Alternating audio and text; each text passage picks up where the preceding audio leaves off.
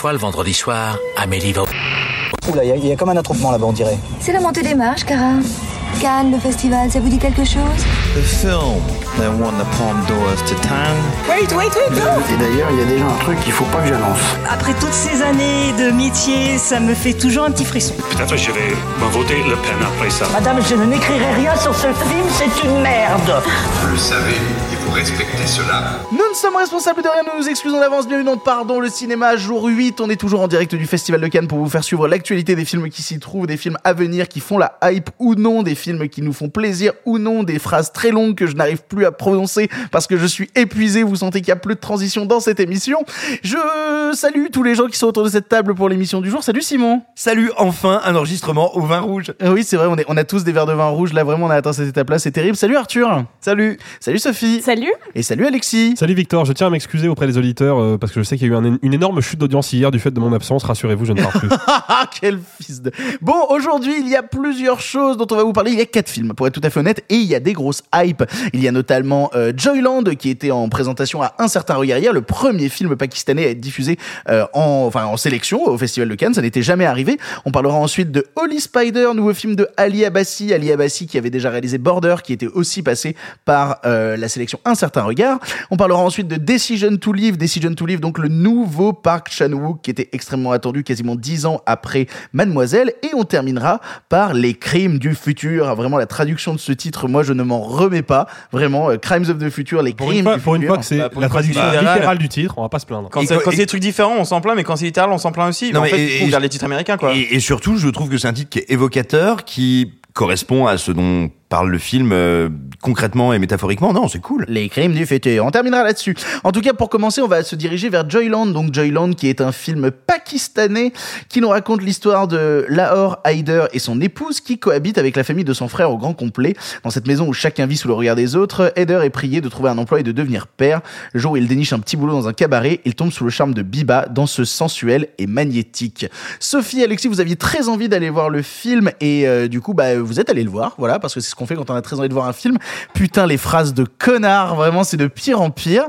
Du coup, qu'est-ce que vous en avez pensé? Vas-y, Sophie. Alors oui, j'avais vraiment hâte. C'est le genre de film qui passe un peu sous les radars euh, dans le festival de base parce que euh, on en a beaucoup à voir. Et heureusement, euh, c'est Condor qui va distribuer le film et qui m'a dit ah bah tiens.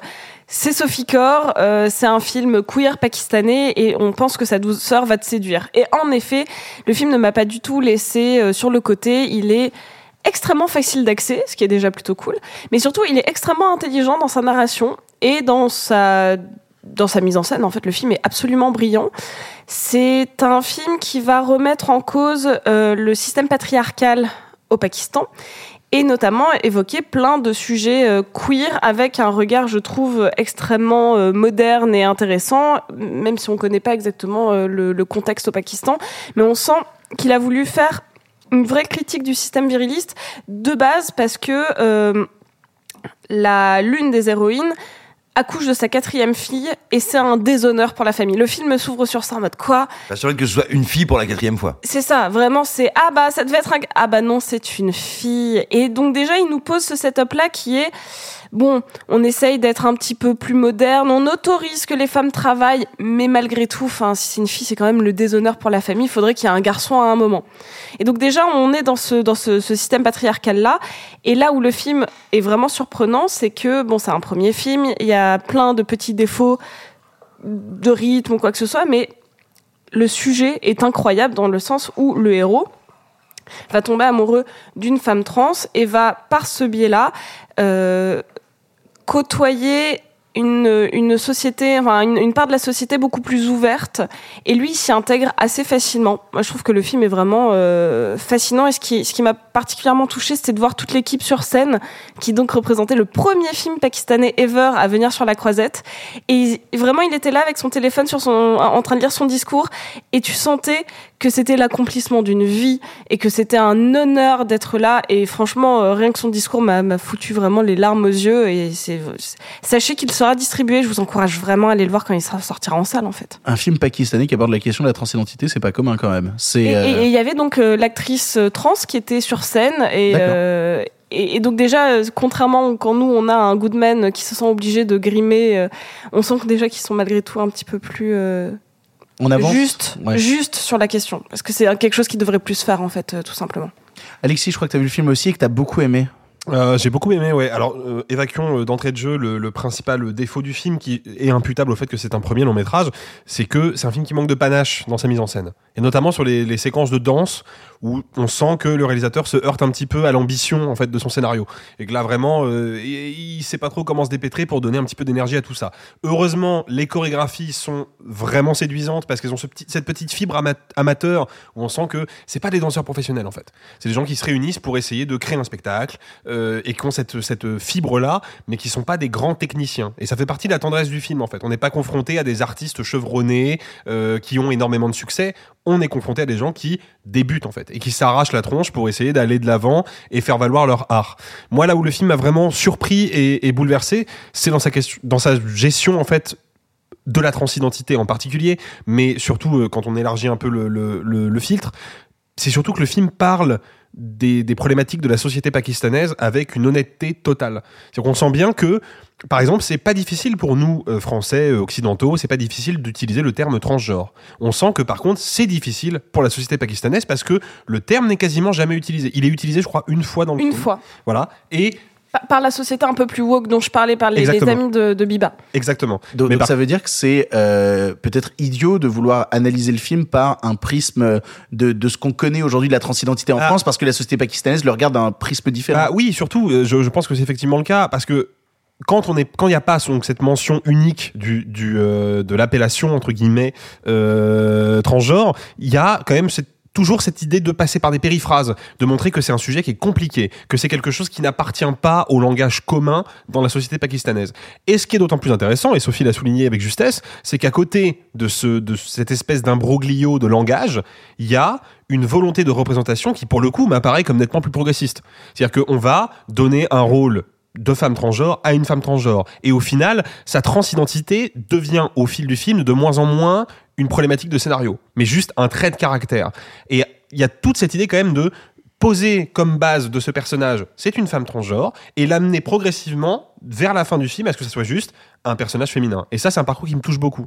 C'est ce, que, ce qui- me rappelle un petit peu euh, une femme fantastique de Sébastien Lelio qui, en fait, a un petit peu le même postulat. C'est-à-dire que, bien sûr, que c'est un questionnement qui est posé par les personnages qui ne l'acceptent pas, mais pour certains personnages et pour le personnage lui-même, ça n'a aucun. C'est donné en fait. C'est donné, c'est comme ça. Bon, vous l'aurez compris, euh, Alexis et Sophie sont plutôt séduits par euh, Joyland et vous encourage à le découvrir en salle quand il sortira, parce que vu que c'est distribué par Condor, il y a de fortes chances que ça se retrouve dans des salles de cinéma, donc euh, Ah bah très certainement, ouais. allons-y. Et maintenant, on va parler que de compétition, que de films qui sont dans la compète et où on s'arrache les cheveux dessus en disant est-ce que c'est bien, est-ce que c'est pas bien, est-ce qu'on est d'accord, est-ce qu'on n'est pas d'accord. On démarre tout de suite avec Holly Spider de Ali Abassi. Et si vous n'en avez jamais entendu parler, petit extrait de bande-annonce pour recontextualiser. پیمانکارم خودم رو برای بنایی و گچکاری و ساختمونسازی و چنین چیزا درست نکردم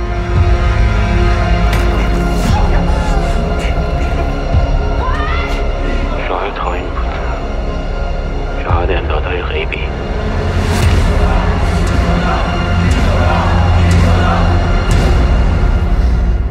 مطمئن باشین کار ما هنوز تموم نشده.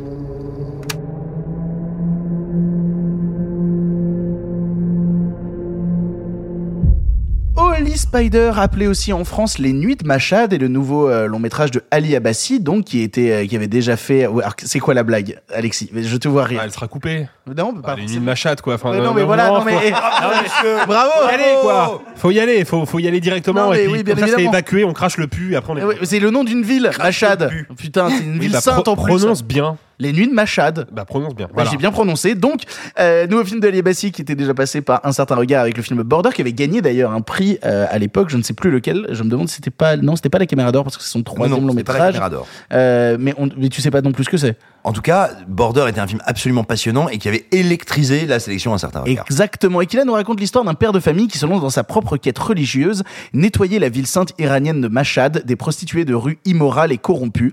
Après avoir assassiné plusieurs femmes, il est de plus en plus désespéré par le manque d'intérêt du public pour sa mission divine.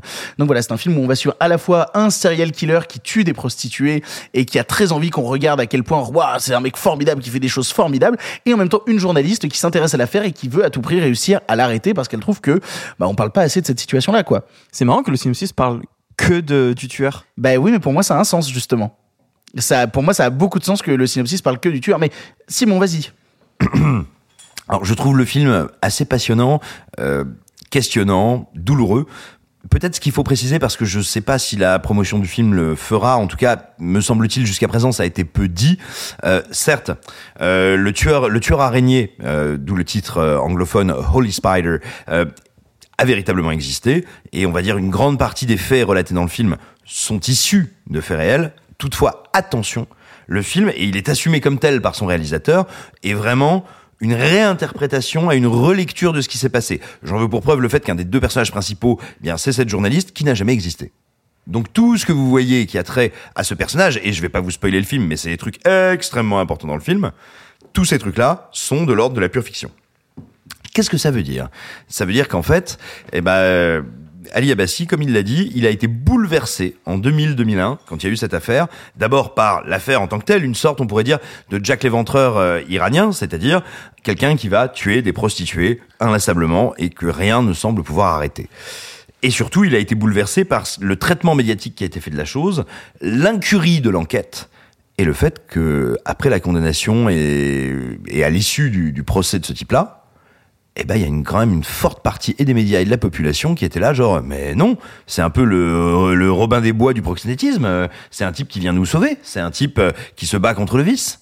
Et donc partant de là il fait un film dont on pourrait croire dans ses 20 premières minutes qu'il va être un film assez naturaliste assez brut qui voudrait nous mettre face à euh, bah voilà cette cette enquête, on va dire ce duel à distance entre cette journaliste qui essaie de comprendre pourquoi la police ne fait rien ou n'arrive rien à faire et ce type qui est sinon un bon père de famille, en tout cas un père de famille standard, en tout cas qui a pas une vie familiale ou une vie sociale délirante euh, par rapport à ce qu'il y a autour de lui, mais qui à côté de ça, bah, le jeudi soir, quand euh, quand Bobonne va chez ses parents avec les enfants, et ben lui, il va récupérer une prostituée sur sa moto et il lui sert le quick quick.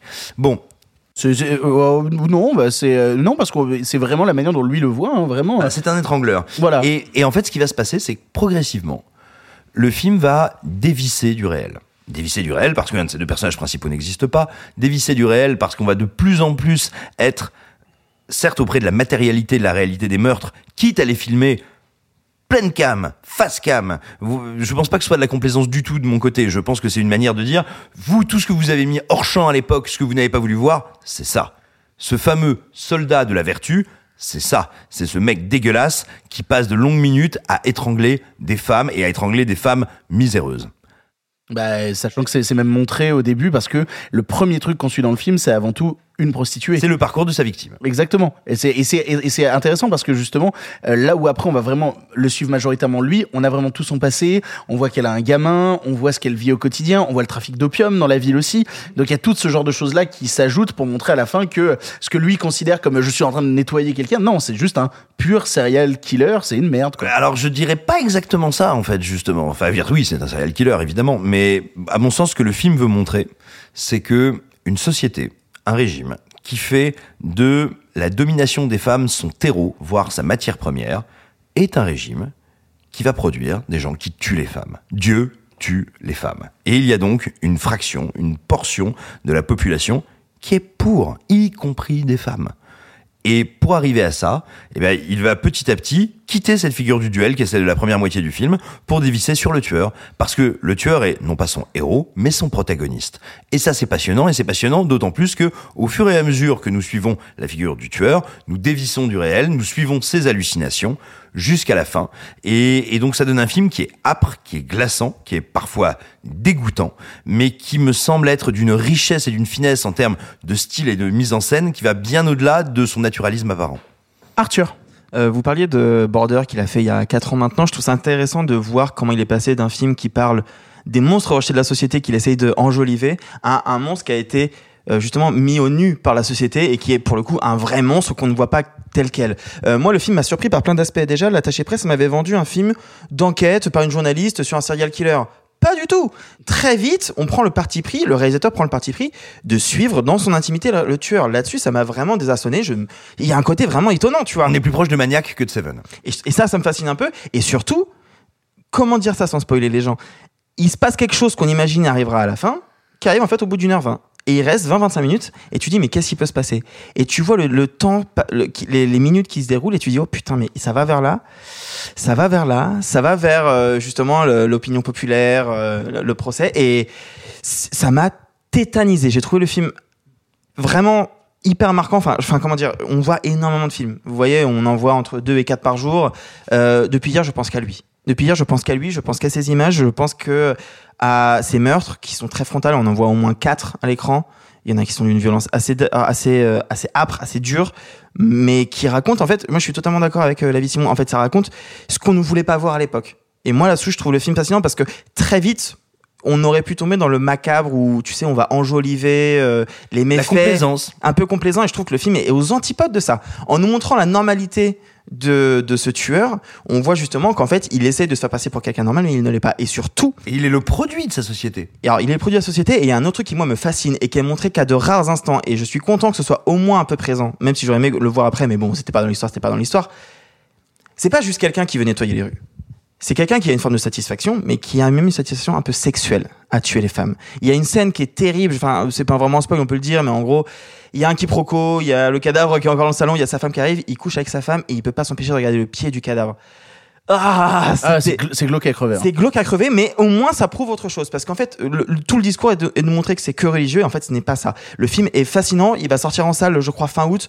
On risque d'en reparler, c'est un film très très fort. Il sort le même jour que le George Miller. Euh, voilà. Belle journée. Voilà, c'est c'est une sacrée journée euh, pour le coup. Alors, je vais aller vérifier, vous parliez de Border tout à l'heure. Border a, été récompensé pardon, du prix Un certain regard. Voilà. Voilà. J'avais un Bah, doute, j'avais plus c'était ok. pris un certain regard Voilà, ou C'était le prix Un certain regard. Eh bah tout à fait. Bah alors je, je vais conclure sur euh, sur Holly Spider, euh, qui est un film. Alors euh, je, je suis pas aussi dithyrambique que vous pour être tout à fait honnête, parce que je suis beaucoup plus intéressé par la deuxième partie que par la première. Et j'aurais aimé limite qu'on s'intéresse beaucoup plus. Justement, tu parles de ce point de vue de la société sur les actes du tueur. Je trouve que ça arrive un peu trop tard dans la construction du récit et que ça aurait pu arriver plus tôt pour justement même parler euh, au-delà de la question du peuple des institutions. Parce que je trouve que la présence justement des institutions et du fait que bah, le truc euh, politiquement est- assez peu traité bah c'est un peu mis en retrait. Bah regarde, au bout de cinq minutes, tu as cette femme, donc celle dont tu penses qu'elle va être l'héroïne, qui est journaliste, qui arrive pour réserver sa chambre d'hôtel, et on lui dit Ah mais vous n'êtes pas marié Ah vous pouvez peut-être pas réserver une chambre d'hôtel. C'est-à-dire que oui, tu pars en fait de ce qui devrait être un thriller, et on te dit non, ça marche pas en fait. La, la, la, la méthode du thriller, elle peut pas fonctionner dans ce monde-là. Sans parler de l'agression sexuelle du policier. Enfin, tu vois, c'est quelque chose qui arrive assez rapidement et qui va dans ce sens-là. Totalement, mais en, en fait, je pense que je cherchais dans le film quelque chose d'un peu plus radical dans le sens où euh, j'aurais aimé peut-être qu'on soit encore plus que avec le tueur. Tu vois, une sorte de Dios da Jack Built euh, par certains aspects où on aurait été vraiment que à ses côtés, sans montrer autour. Et ce qui est intéressant justement, c'est que dans une partie du récit, on commence à pénétrer la psyché du tueur et notamment le fait qu'il a des euh, des visions, euh, il a justement des trucs où, où il a l'impression que euh, le monde est avec lui ou le monde est contre lui par certains instants. soutient, littéralement. Oui, li- littéralement ça. Non, ou puis même il voit des morts revenir à la vie, donc il a aussi ce genre de choses là qui se passent. Et, et je trouve que justement en fait d'avoir voulu avoir plusieurs points de vue ensemble. Moi, la scène d'intro me dérange pas, mais d'avoir le point de vue de la journaliste qui est rapidement mis en retrait, et c'est intéressant dans la mise en scène parce que ça te raconte un monde d'hommes qui écrase les femmes, et donc du coup que la mise en scène est à un moment le personnage masculin qui écrase le personnage féminin, c'est intéressant. Mais du coup, en fait, le personnage féminin, moi, je le trouve à la fin assez creux. En fait, je le trouve un peu trop en retrait.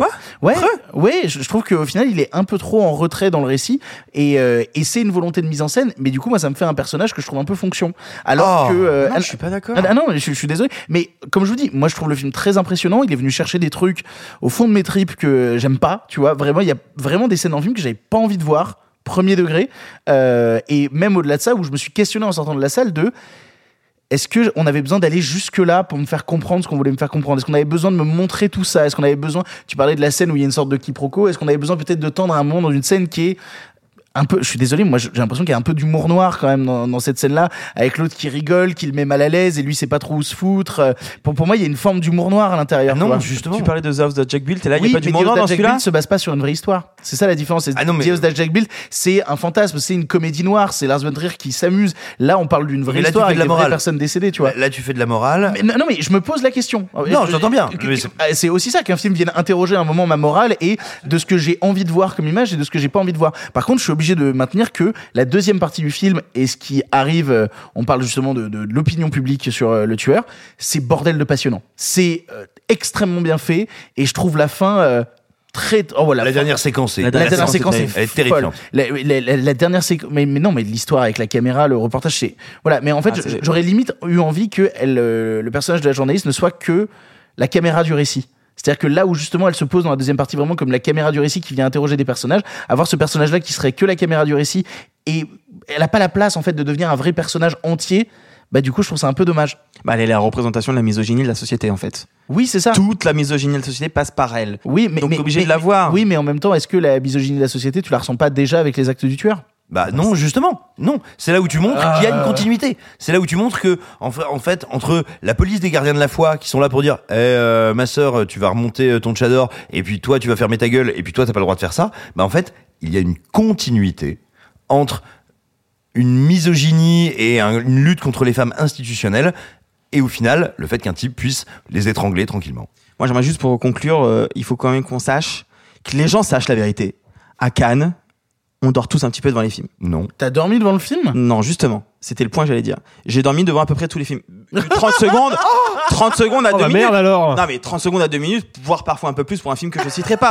Un film rou- non, un film roumain dont j'ai que j'ai pas parlé ici, donc ça va. Mais voilà, j'ai un peu tombé du nez, enfin tu vois, à, à chaque film un tout petit peu. Le seul où ça ne s'est pas produit, c'est celui-là. Très bien. Bah, vous l'aurez compris, de toute manière, on aime tous euh, euh, plus ou moins beaucoup quand même euh, Holly Spider et de toute façon, il sort fin août. Vous aurez l'occasion de le voir en salle. On va partir maintenant vers une autre contrée. On va partir en Corée du Sud. On va rejoindre le cinéma de Park Chan-wook pour son nouveau long métrage Decision to Live. Et si vous n'en avez jamais entendu parler, petit extrait de bande-annonce pour recontextualiser.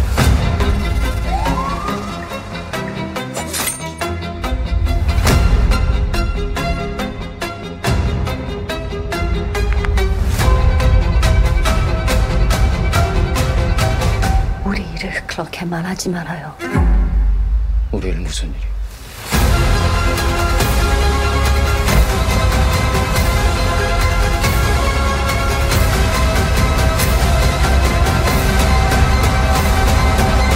내가 그렇게 만만합니까?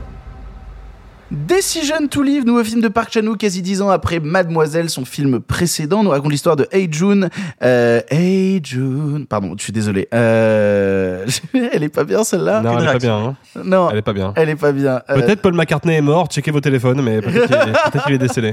euh, Mademoiselle, c'est 2016, hein, c'était pas il y a 10 ans, hein. c'était il y a 6. Mais c'est pas 2016. Si, Bah, c'est bien sûr que 2016. si, c'est le dernier qu'il a présenté 2016. à Cannes. Si, si, C'est 2016. 2016 Ah bah oui. Depuis tout à l'heure, tu dis 10 ans, je suis là genre. hmm. Mais non, mais non, mais surtout, moi, ça fait 48 heures que je dis euh, 10 ans en fait. Euh, parle dans le micro par contre quand tu parles, Arthur. Je parlais à toi, je parlais, ça c'est un off. Bah non, c'est pas du off. Euh, Norman, Ah. Norman. Et il bah peut t'es pas un gros bolos. Oh là là, euh, oui, mais moi ça fait 24 heures. Je l'ai dit sur le plateau de France 4 hier que ça fait quasi 10 ans. Ça fait à peine plus de 5. Et tu parles toujours pas dans le micro, Arthur Faire du vin, ça va Parle dans le micro Ok? Il se sert du vin. Très bien. Donc, Ejun, euh, Don't Make It Bad, Take a Sad Song et Make It Better. Euh, détective chevronné enquête sur la mort suspecte d'un homme survenu au sommet d'une montagne. Bientôt, il commence à soupçonner Sor, la femme du défunt, tout en étant déstabilisé par son attirance pour elle. On l'a tous vu ici, c'est Alexis qui commence. Alexis, qu'est-ce que tu as pensé de ce nouveau Park Chan-wook Euh, bon, je vais faire un truc un peu égocentrique, j'en suis désolé, mais je vais me paraphraser. Je vais dire exactement la même chose que j'ai dit sur Twitter. Je trouve que c'est un très bon film de 2h20, dans lequel sommeille sûrement un chef-d'œuvre de 1h50. Euh, moi, c'est le premier gros que j'ai contre Decision to Live. Je trouve que c'est un film qui traîne en longueur quasiment à toutes les séquences. Et, en fait, ça se joue à chaque fois sur pas grand chose. Ça va jouer sur un, début de scène, une fin de scène, un dialogue qui va durer un poil trop longtemps, une répétition. euh, et le problème, c'est que, arrivé au bout du film, bah, j'ai vraiment senti le poids du temps et pas forcément d'une bonne manière. J'en tiens pour témoin la scène finale. Évidemment, je ne dévoile pas ce que c'est parce qu'en plus, elle est vraiment, vraiment prenante. La scène finale, j'ai vu arriver un plan. Je me suis dit, ok, c'est le dernier. C'est le dernier plan du film. C'est évident que c'est le dernier. Et ça m'a pris vraiment d'une espèce d'émotion tragique où j'étais à fond dedans.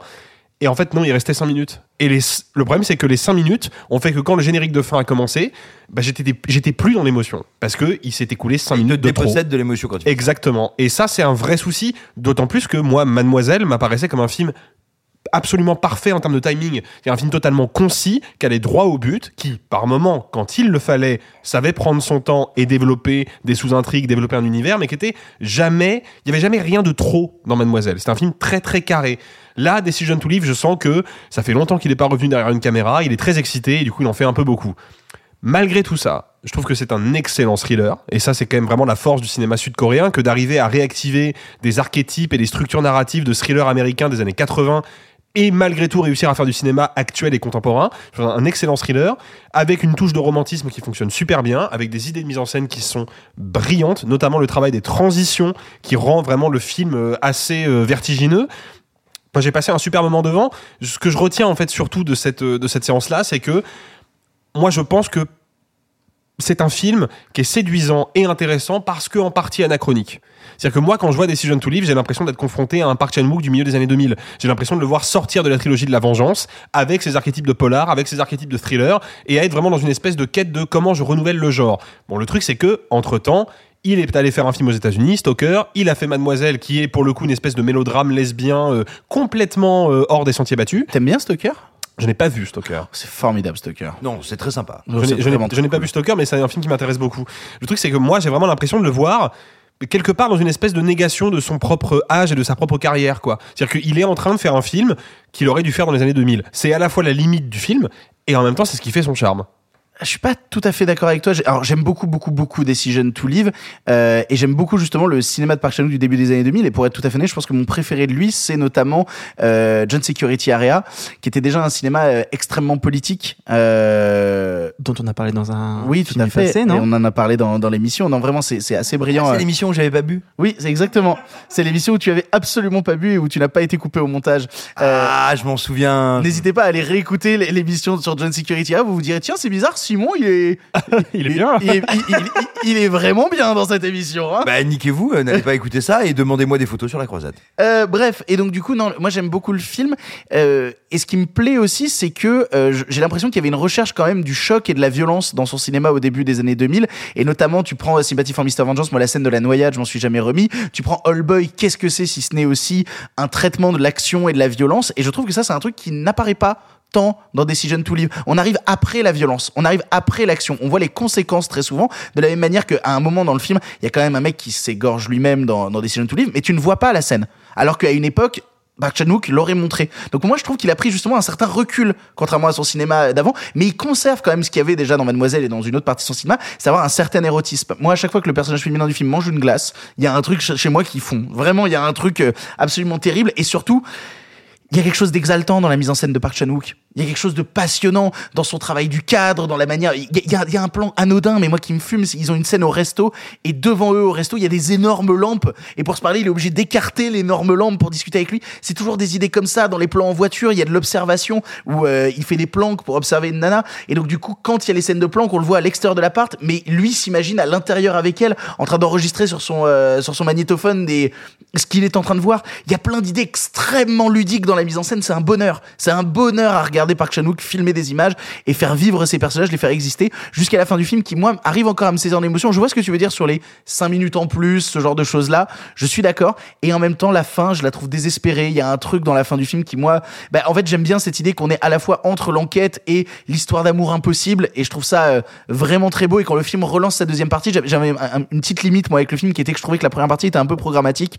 C'est-à-dire que je savais à peu près où on allait aller sur le rapport du policier à la femme en question. Je savais un peu. Ouais, mais je, je- alors, je, je, désolé de te couper, mais je sens que pour moi, c'est un peu un leurre cette partie-là. Mais Et que, tu exactement. vois, mais, je pense qu'il y a une, il y a une démarche consciente dans le film. C'est-à-dire que moi, en tant que spectateur, je vois se dérouler un programme de thriller policier un peu classique.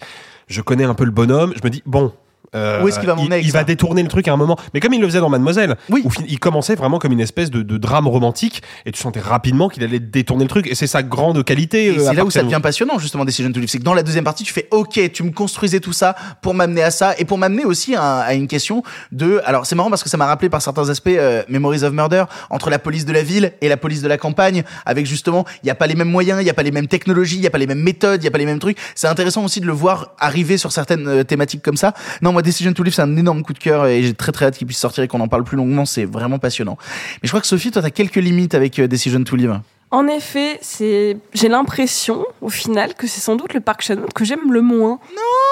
Je sais, je suis désolée, mais c'est juste qu'il bah, il pâtit beaucoup d'être passé après Mademoiselle, qui était pour moi une espèce de révélation euh, presque mystique, euh, qui avait euh, tout tout déchaîné chez moi. C'est-à-dire que je l'ai vu, j'ai fait waouh, c'est mon top de l'année. Pire, c'est genre un de mes top ever parce que je trouve que il s'éloigne un peu de la froideur via l'interprétation genre de ces personnages tout en ayant une esthétique très froide. Donc moi il y avait un truc qui était venu me piquer un petit peu le cœur alors que là il y a la même froideur sauf que du coup bah, j'arrive moins à rentrer dedans parce que je comprends où vont ces personnages.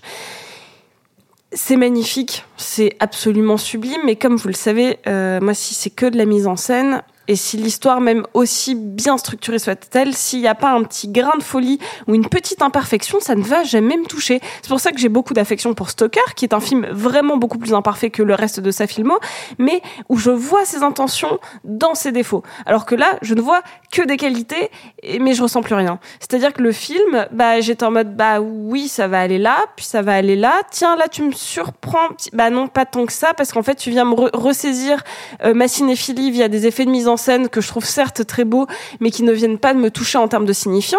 Donc, je trouve ça super, mais ça m'a laissé vraiment froide. C'est pas un gros défaut, hein, mais encore une fois, quand on passe après Mademoiselle, il y a forcément euh, des fois un petit, un petit souci, quoi. Alors que je crois qu'en comparaison, c'est le plus gros coup de cœur pour l'instant de la compétition d'Arthur. Oui.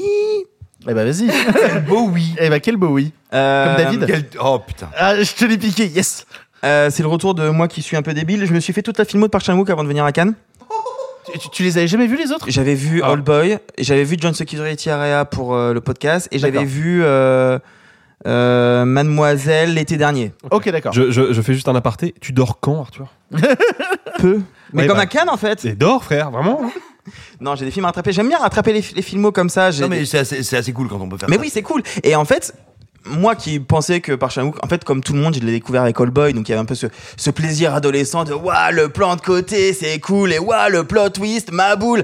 Et en fait, quand tu découvres ce qu'il raconte, moi, il y a un truc qui me fascine chez lui, c'est qu'en fait, il fait des, des films d'amour avec autour du suspense, de l'action, euh, de l'horreur.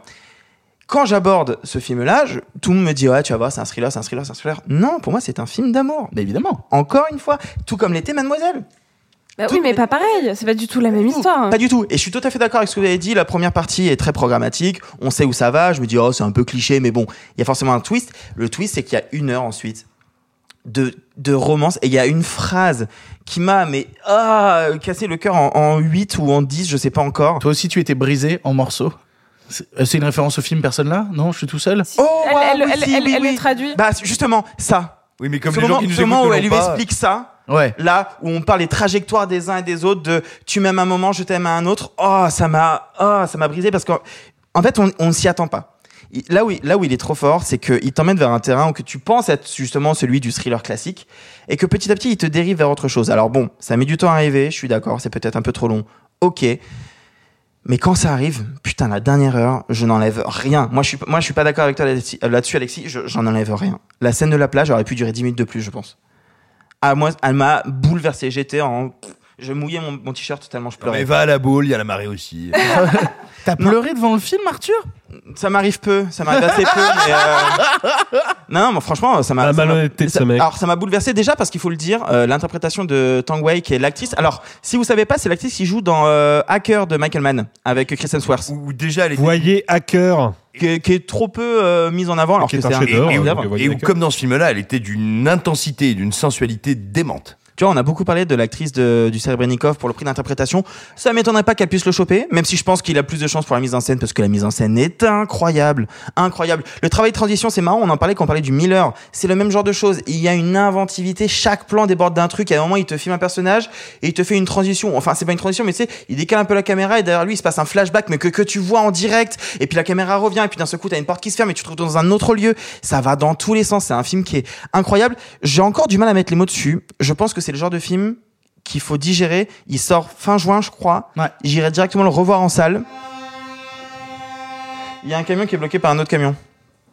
Oh, Alors, je sais pas si vous l'avez entendu. ma sextape. Alors, je vois pas comment il pourrait ne pas l'avoir entendu vu que c'était dans l'appart, moi. donc, euh, J'ai cru qu'il y avait un klaxon de camion dans l'appartement. Ah, moi, je me suis dit, c'est un énorme bateau de croisière à la Osloon qui va vomir son caca. Mais on est pas à Alors côté le de la problème mer. c'est que le camion ne va pas partir donc l'autre camion va rester bloqué donc l'autre camion va, va encore klaxonner fort. Trop bien. Bah, Bref, c'est le genre de film juste je l'ai vu, j'arrive pas encore à mettre bien les mots dessus, je sais que c'est un film qui me fascine et je n'ai qu'une hâte c'est de le revoir et de le re-revoir. Simon, pour conclure. Qu'est-ce qui se passe quand Hitchcock met des doigts à Spielberg? Eh bah, ça donne un très bon film.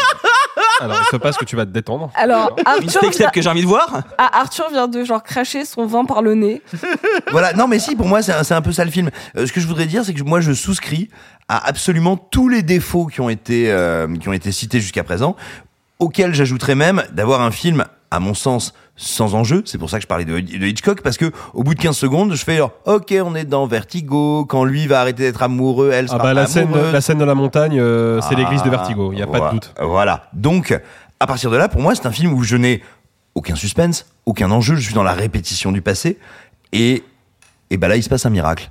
Il n'y a pas grand chose que j'aime plus au cinéma que de regarder un film dont je vois les défauts, dont je constate les défauts, mais dont les qualités écrasent tout et m'emportent en dépit de toutes les limites que je que mon petit cerveau euh, appréhende.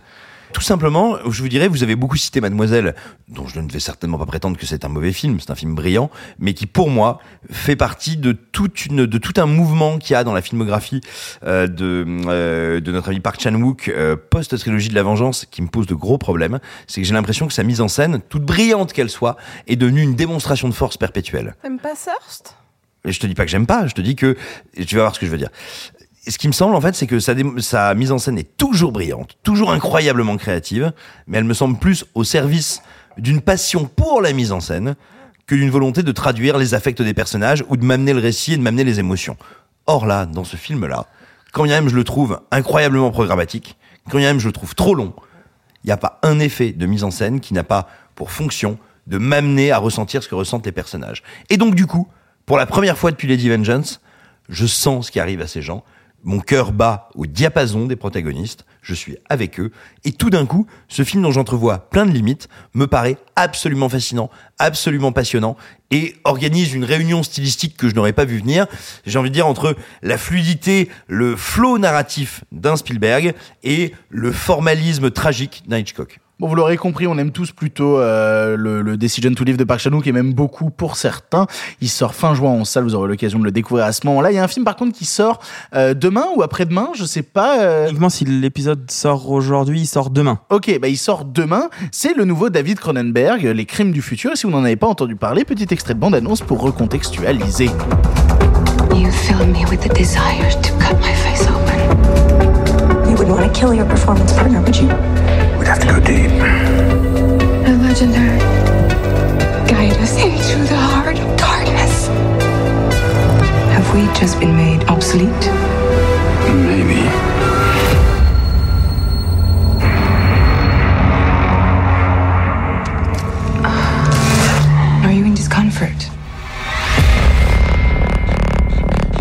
Futur, donc, avec Kirsten Stewart, Viggo Mortensen ou encore Léa Seydoux, nous raconte l'histoire que dans un futur proche, les hommes ont appris à vivre sans leur enveloppe corporelle. L'humanité est désormais capable de modifier sa... Oui, non, c'est ça, j'ai cru je m'étais planté j'étais sur les crimes du futur, euh, premier du nom.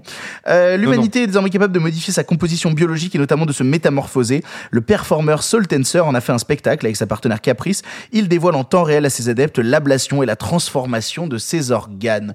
On l'a vu avec Simon et Arthur et c'est Arthur qui commence. Arthur, qu'est-ce que tu as pensé de ces crimes du futur Je vous dis que j'ai refait toute la filmo de Cronenberg. on va voir celui-là ou Oh, putain, pas j'en- J'en ai marre. Il est insupportable. Alors- il voit tous les films. Alors, il est chiant. en vrai, Alors, pour la ressortie de Manuel de Oliveira, j'ai refait toute la filmo de.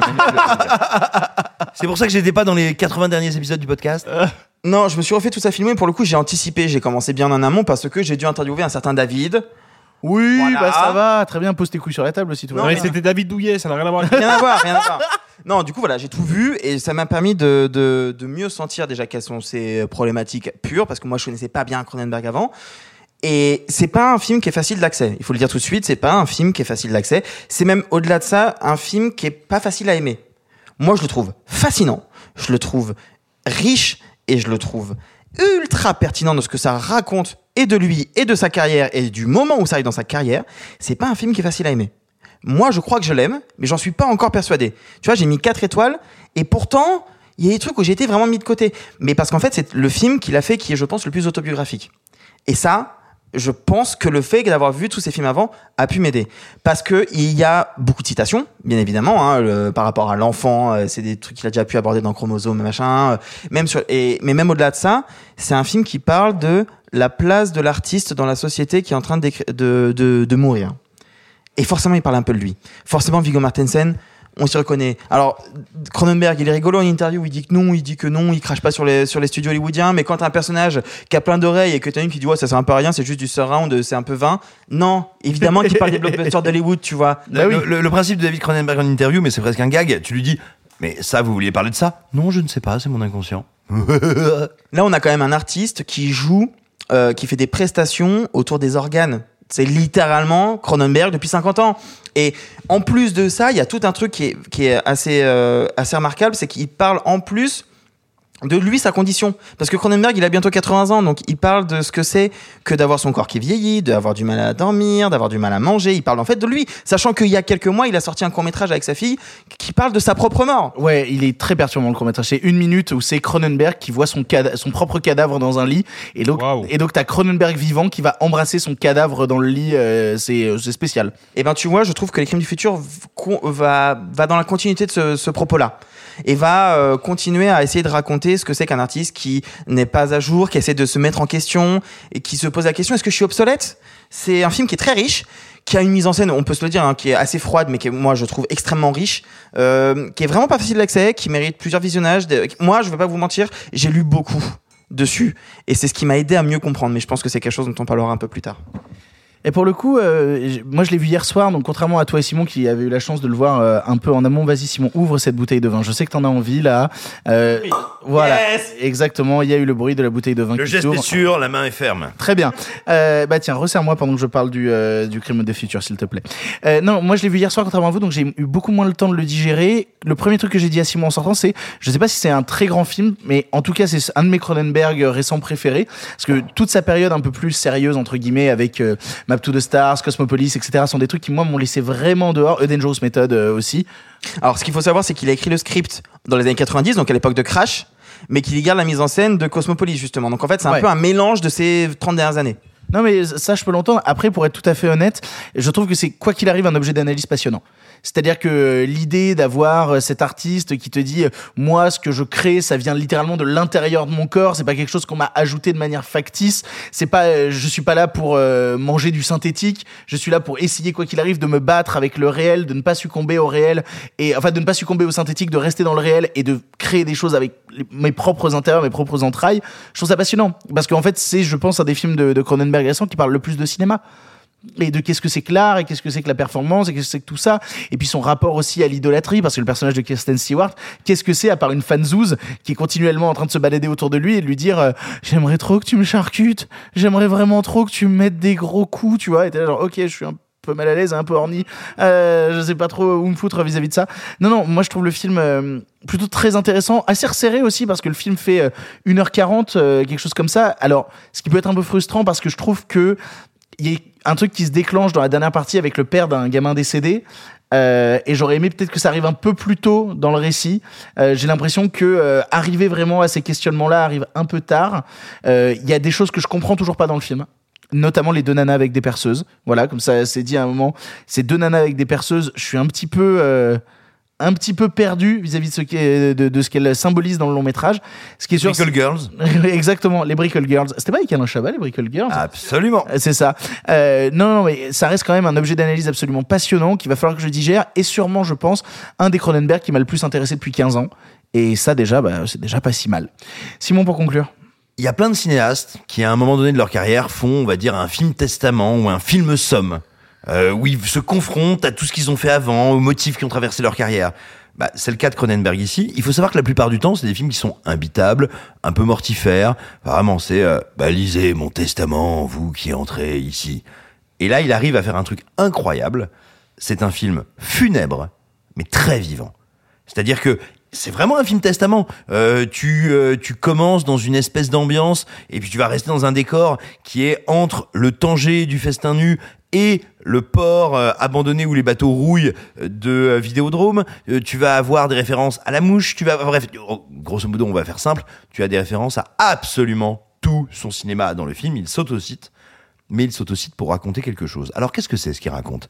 Ce qu'il raconte, c'est l'histoire d'un artiste contemporain. Et là, ce que je veux dire n'est pas un spoiler, ça arrive au bout de quelques minutes de film. Cet artiste contemporain est un infiltré auprès d'un nouveau bureau de contrôle de la population. Et en gros, ses œuvres d'art, c'est une manière de piéger des gens. mais c'est absolument passionnant et c'est ça qui transforme le film en comédie noire, en comédie noire sur le corps et sur la vie, et où Cronenberg dit Mais moi, je suis pas sûr d'être un artiste aussi sincère. Peut-être qu'il est temps que je me moque un peu de moi-même, parce que il faut aussi dire ce qui est. Pourquoi est-ce qu'il n'a pas fait de film depuis 8 ans? Il a voulu rentrer en littérature. Il l'a fait d'une manière pas déshonorante, mais avec un, un roman qui a eu très peu de succès. Et ensuite, il a accompagné euh, la fin de vie de sa femme. Et là, tout d'un coup, il revient avec un film sur des gens dont les corps produisent de nouveaux organes, et avec, au milieu de ça, un artiste qui dit c'est de la merde, je vais devenir un performeur là-dedans pour vous piéger. Et ben donc ça devient une comédie acide et noire sur les affaîtreries de l'art, sur les affaîtreries de la gloire, et ça je trouve ça assez incroyable, assez jubilatoire. Il est capable, quand même le film reste quand même très théorique, de revenir à un truc non pas énervé comme ses séries B du début de sa carrière, mais de revenir à quelque chose de vraiment organique, de vraiment crado. Ah, les dernières scènes, moi, c'est vraiment euh, du pur malaise. hein, Il y euh. a plus de direction d'acteur dans le film qu'il n'y en a eu depuis le début de sa carrière. Il faut savoir que Cronenberg, d'habitude, c'est pas un directeur d'acteur. Il trouve le bon comédien pour créer le petit euh, dévissage, le petit malaise euh, au bon endroit. Mais c'est pas quelqu'un qui dirige les gens. Bah là, que ce soit Mortensen, et clairement, Mortensen, c'est Cronenberg qui tousse. Que ce soit euh, ou Stewart, elles sont toutes les deux incroyables. Il arrive même à tirer du bon de Scott Speedman, qu'on n'avait pas vu depuis Underworld. Euh, bah, incroyable. Le film est assez passionnant et surtout enfin, sa dernière très très grande valeur, c'est qu'il transforme Vidéodrome, son premier chef-d'œuvre, et Existence, le film dont les gens pensent que c'est un chef-d'œuvre parce qu'ils n'ont pas vu Vidéodrome, en trilogie. Et là, tout d'un coup, on nous parle de la nouvelle sexualité qui n'est jamais qu'un écho de la nouvelle chair, et on nous parle peut-être de son échec. C'est magnifique. C'est ainsi que se termine cette pastille canoise du huitième jour. Ça commence vraiment à tirer là. Vraiment, on commence à atteindre l'étape où. euh, Tu crois? Oh, un peu quand Un même. Bah ouais. Alors déjà, en fait, moi je le sens toujours en deuxième semaine à Cannes. C'est le moment où tu vois les gens partir. C'est-à-dire, il y a toujours ce truc entre le, le dimanche, le lundi, et, et, et là, je- j'arrête pas de me dire, ah non, mais telle personne est déjà partie, telle personne est déjà partie. Là, je crois que tu parlais des gens qui partaient des séances. Ah non, je trouve non, qu'il y en a de plus en plus aussi. Ah, ah non, Bah, mais une petite pensée pour Marc Moquin qui est reparti euh, combattre la Prusse. Mais, Ex- euh, Exactement, et puis euh, Rita aussi qui est repartie euh, euh, essayer de draguer Bob Fosse euh, à travers l'au-delà. Vraiment. faudra euh, lui dire qu'il est mort. un jour. Ouais, Et et moi j'ai une question pour les gens qui auraient vu le film hier. Euh, on m'a dit qu'il y avait beaucoup de gens qui étaient sortis de la salle, c'est vrai? Alors, moi j'étais pas en GTL, moi j'étais en presse et plutôt dans les de devant, donc je m'en suis pas rendu compte. D'accord. Je t'avoue que moi j'ai pas vu beaucoup de gens voulait, sortir hein. pendant Enfin, le c'est ce film. qu'il- c'est ce qu'il pensait. Il Non, peur que dans les 5 premières minutes, ça parte vite. mais, mais je suis étonné parce que moi je trouve le film finalement plutôt accueillant et théorique, donc j'étais surpris. euh. Non, mais alors Un truc après, avec un gosse au début. euh, bon. en, en G- en GTL, c'est possible que ce soit sorti en presse, pas tant. Mais il a eu cette après, direction, après- hein. après, n'oublions pas qu'il y a le boyolingus. Ah putain, J'adore cette scène. cette scène est incroyable. Je remercie tous les gens qui été autour de cette table d'avoir participé à l'émission du jour. Merci beaucoup Alexis. Merci Victor. Merci beaucoup Sophie. Merci. Merci beaucoup Arthur. On a encore du vin? Euh, oui, on a encore du vin. Euh, Merci beaucoup Simon. De rien. On se retrouve demain pour une nouvelle pastille, alors qui sera un peu moins fun parce que demain on va parler quand même du nouveau film des frères Dardenne. Ah, voilà, donc on va être dans une autre On va ambiance. parler des problèmes là. Voilà. On va parler des On va problèmes. parler de The Silent Twins. oui, exact. Ouais, The Silent Twist, ce sera la partie rigolote, et puis les Dardennes, ce sera les Dardennes. Dardenne quoi. Il y a, y a Brute qui a fait une vanne incroyable qui a dit euh, oh, on, on a- on a- il y a toujours un peu de challenge dans la compétition mais bon cette année il y a les Dardennes et ils gagnent toujours c'est un peu les Macron du cinéma moi ça me va je trouve ça Bah, très si les drôle Dardenne prennent une palme, là je vais peut-être brûler des trucs. hein, mais, ah, euh, ce sera la troisième quand même, donc il faut arrêter les conneries.